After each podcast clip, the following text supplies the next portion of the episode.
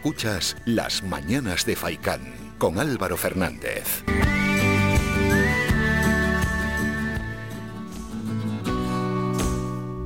y 23 minutos de esta mañana de 9 de junio y vamos con el siguiente asunto que queremos tratar y es que no todas las asociaciones reciben ayudas ni subvenciones y si no recibes una ayuda o una subvención la actividad que quieres llevar a cabo de verdad que se ve bastante comprometida. Bueno, pues ayudar a esas asociaciones a recibir esa ayuda, ese dinero, es una de las misiones que se ha marcado la Federación de Asociaciones de Canarias Atlántico Sur y que, bueno, a pesar de haber sido fundada esta federación en 2021, se presentó el pasado 20 de mayo. Para hablar de este asunto y presentarle a todos los oyentes esta federación, estamos con su presidente, con Luis León.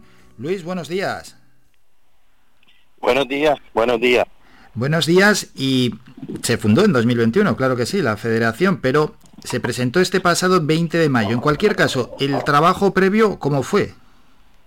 Pues el, trabajo previo fue angustioso. Después de una tempestad llegó la calma porque habían demasiados intereses creados donde, bueno, nos estaban evitando por todos lados crear una federación, una federación que, bueno, que apoyara a las asociaciones, que sirviera como, como mediador, por comentarlo de alguna manera.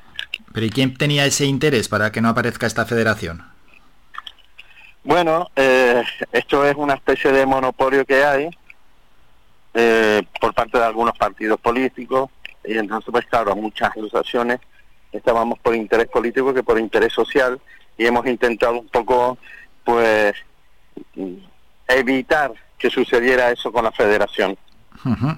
Bueno, pues este ya es uno de los primeros pasos, ¿no? Por los que se crea FEDASUR. Los objetivos son varios. Uno, el que ya nos has comentado, y otro, por supuesto, que se haga algo más de justicia en el reparto de ayudas y subvenciones. Efectivamente, sí, sí. Aquí lo que queremos es que haya oportunidades para todos. Oportunidades y de, y de igual magnitud. Porque lo que no es justo es que haya siempre se estén dando subvenciones a las asociaciones que y bueno, que no que trabajen más ni mucho menos, ni que más proyectos presenten, sino asociaciones, fíjate qué curioso, eh, Álvaro, me lo vas a permitir, que, hay hasta asociaciones que llevan cerradas 14 años su sede social, pero siguen percibiendo subvenciones. Entonces, claro, eso, eso es otro de los objetivos que queremos evitar, ¿no? Claro, que eso es una vergüenza, porque estamos gastando dinero público en asociaciones que ¿qué están haciendo? Efectivamente, efectivamente. Entonces, eh, ahora mismo lo que vamos a hacer es una especie de coworking asociativo, donde vamos no solamente a poner al día las asociaciones que supuestamente están dadas de baja y están funcionando, sino también vamos a intentar regularizar toda la situación, no solamente de asociaciones, sino de ONG y cualquier otras organizaciones sin ánimo de lucro. Pero el primer objetivo y el más importante es la realización de un censo de asociaciones que conjuntamente lo vamos a llevar a cabo con el Gobierno Autónomo de Canarias y si todo va bien lo vamos a hacer un tanto transversal yéndonos a Madeira, Cabo Verde, incluso en África. Sí, por ese radio de acción quería preguntarte también, bueno, un radio de acción que involucra a Macaronesia. Sí, efectivamente, sí, sí. Es que es un proyecto que, se nos ha ido un poco de las manos en el sentido de amplitud, ¿no? Eh, no habíamos empezado y teníamos ya 48 asociaciones, eh, 200 en lista y bueno, y ahora es curioso porque se nos están, bueno, se nos están poniendo en contacto con nosotros mucha gente del norte, incluso de Cabo Verde, sobre todo asociaciones de mujeres. Bueno, 48 asociaciones, 200 en, lista, al final, pues, sí, sí, casi, casi como estás comentando Luis, se os, puede ir de las manos, pero bueno, bienvenido sea también esa respuesta y saber que hay un buen número de asociaciones que están dispuestos a formar parte de la Federación de Asociaciones de Canarias Atlántico Sur, porque al fin y al cabo, ¿quién tiene cabida? ¿Tiene cabida cualquier tipo de asociación? Mira, es una pregunta muy buena, muy buena, porque es la primera federación que existe a nivel nacional con origen en Canarias, por no decir denominación canaria, ojo, que aglutinamos todo tipo de asociaciones, tanto asociaciones de vecinos como culturales, como de tiro al arco, deportivas, en fin. Eh, tenemos una gama enorme, incluso hay asociaciones profesionales también que han decidido unirse a nosotros pues por la falta un poco de, ayuda e información. En cualquier caso, bueno, pues la ayuda siempre va a ser más que positiva para cualquier asociación que se quiera sumar, sin duda alguna. De momento, eh, la sede está en San Bartolomé de Tirajana, ¿verdad? Sí, eh, bueno, hemos puesto dos, una en San Bartolomé de Tirajana eh, para responder todo lo que, es, lo que es la gente del sureste y otra en Firgas. Ah, en Firgas. En el norte de la isla, Bueno, en Firgas ahí puede abarcar, claro, a todas las de la Mancomunidad del Norte, etcétera. Efectivamente, con esa idea, con esa idea se hizo, efectivamente. Bueno, qué bueno, qué bueno. ¿Y cuál es la hoja de ruta que os habéis marcado para los próximos meses dentro de FEDASUR? Pues mira, eh, ahora mismo la principal hoja de ruta es poner en contacto a todas las asociaciones. Eh, estamos utilizando sistemas y plataformas de comunicación a través de, de ¿cómo decirlo?, de sistemas móviles, que no, no, no es de WhatsApp ni nada de eso. Estamos intentando eh, poner en práctica nuevos sistemas donde vamos a llegar a casi todo y obviamente como hay una laguna tan grande, Álvaro, en el tema de asociaciones, eh, ni los propios ayuntamientos saben el número de asociaciones que tienen registradas, porque antiguamente y actualmente muchas asociaciones se registran en el gobierno autónomo de Canarias, pero no en los ayuntamientos o municipios donde realizan la actividad. De ahí que ni los propios ayuntamientos sepan que tienen a lo mejor pues 100 o 200 asociaciones y nada más que les costan pues unas 10 o 17 como era el caso aquí en San Bartolomé de Tirajana. Ya, no, está claro que esto hay que organizarlo, ¿eh? Sí, sí, sí. Hay, hay un desorden interno enorme, enorme. Y es una pena porque eh, las asociaciones en, en, general se convierten luego en partidos políticos cívicos, ¿no? Porque ellos son los que deciden, ellos son los que votan. y claro, y no le dan la importancia que tienen que tener. Pero es lo que te comentaba Álvaro, vamos a, a quitar ese estigma de que tienes que pertenecer a un partido ¿Mm? para poder solicitar ayuda o para tener las mismas oportunidades que los demás. No, desde la federación cada uno tiene su, su gusto político, por decirlo de alguna manera, pero desde la federación se va a intentar trabajar para las personas. También es cierto que desde algunos partidos políticos han enturbiado un poco el concepto de lo que es una asociación. Da la impresión, por algún mensaje que lanzaba alguno, que una asociación, bueno, formamos una asociación y a ver si trincamos una subvención. Es, efectivamente no. Y, y de hecho, antes era así. Pero ha cambiado, todo ha ido evolucionando poco a poco. Y lo que eran las asociaciones que eran para pillar, como tú dices, alguna subvención, ya no es tan fácil. No es fácil gestionar subvenciones no es fácil solicitarlas y aún menos que te las otorguen. ¿eh? Pero ¿y eso cómo es posible? Cuando, por ejemplo, bueno, hay asociaciones que tienen un funcionamiento claro, que tienen un, bien social y que, que, no les no se les dé una ayuda, bueno, al final es que no, si, la, si, si, la, si la asociación no recibe esa ayuda, difícil va a tener eh, su funcionamiento. Efectivamente, ¿no? Y de hecho es así. Hay muchas, la mayoría de las asociaciones que han que han accedido ahora a FEDASUR son todos precisamente asociaciones que están un poco ya eh, cansadas, por decirlo de una manera, o agotadas en ese sentido. Pero claro, de eso es de lo que se trata. Nosotros vamos a formar un equipo de expertos, de gestores de innovación, mediadores mercantiles, mediadores judiciales y peritos judiciales, tenemos también al asesor de a la Asociación de Economistas de Canarias, donde ya estamos cerrando acuerdos. Y con todo este tipo de gente vamos a intentar hacernos un poquito más profesionales, ¿no? En el sentido de que cuando presentemos una subvención eh, nos digan el por qué no se otorga, que es lo que no sucedía anteriormente. Ya, se denegaba directamente o, o ni se informaba, quizás. Efectivamente, efectivamente.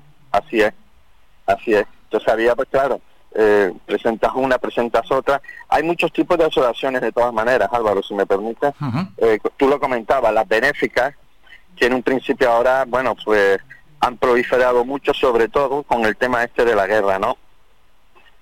La guerra ha propiciado el, nueva, la creación de nuevas asociaciones que al fin y al cabo no sabemos no sabemos porque luego no hay una memoria de lo que se hace o se deja de hacer, ¿no? Sin embargo, bueno, eh, vende muy bien porque se les otorgan subvenciones teniendo en cuenta en la situación que nos encontramos, ¿no? Todo el mundo quiere ayudar, todo el mundo quiere hacer beneficios, eh, quieren quitar la guerra, pero vale, pero con una asociación la aportación, eh, la aportación de cara al gobierno está entre unos 30 y unos 80 mil euros, o sea que no hablamos de moco de pavo. Ya, ya, ya, ya, claro, que luego hay que ver eh, finalmente si sirve para algo el propósito que tiene esa asociación, porque bien, es muy bonito decir eh, al calor de una guerra que no puede haber nada más traumático, generar una asociación, pero claro, hay que ver si, si sirve para algo lo que hace la, la asociación, que seguramente sus propósitos todos estamos de acuerdo, pero claro, si se invierte dinero público en algo hay que ver si también tiene tiene un propósito, tiene una rentabilidad, digamos. Efectivamente. Hombre, aquí, fíjate, eh, esto surgió precisamente, eh, Álvaro, de, de, un cabreo monumental, discúlpame que te lo diga así, porque después de haberse creado en Canarias la primera, allá por los años 90, la primera asociación de animadores turísticos, que no era un concepto que nadie apostaba por ello, todos los animadores que están en los hoteles, que se encargan del ocio, del entretenimiento, etcétera, pues bueno, eh, yo, yo empecé con esos orígenes, después ya empecé a, a dirigir hoteles, pero esos fueron mis, mis orígenes. Y la idea era poder crear animadores, formar animadores aquí en Canarias, porque teníamos una cosmopolita, eh, por decirlo de alguna manera, una idiosincrasia de que todos los hijos de algún canario eran o inglés o alemán o holandés, entonces teníamos esa capacidad o esa virtud de poder hablar idiomas, ¿no? y entonces, pues claro, se creó y se pidieron subvenciones y jamás dieron subvenciones porque no apostaban por no apostaban por una actividad como era la animación turística y sin embargo se ha convertido prácticamente en el 70% de actividad en el hotel. Pero ahí está, ¿no? Lo que antes comentabas, Luis, que hay que saber por qué no dan la subvención. ¿Por qué no dan la subvención? Para que, para que a futuro también se pueda fiscalizar esa decisión. Es decir, mira, ustedes no dieron esta subvención entonces y mira cómo estamos trabajando ahora o dónde hemos llegado o dónde está, ¿no? El sector por el que nosotros eh, apostábamos en aquel momento.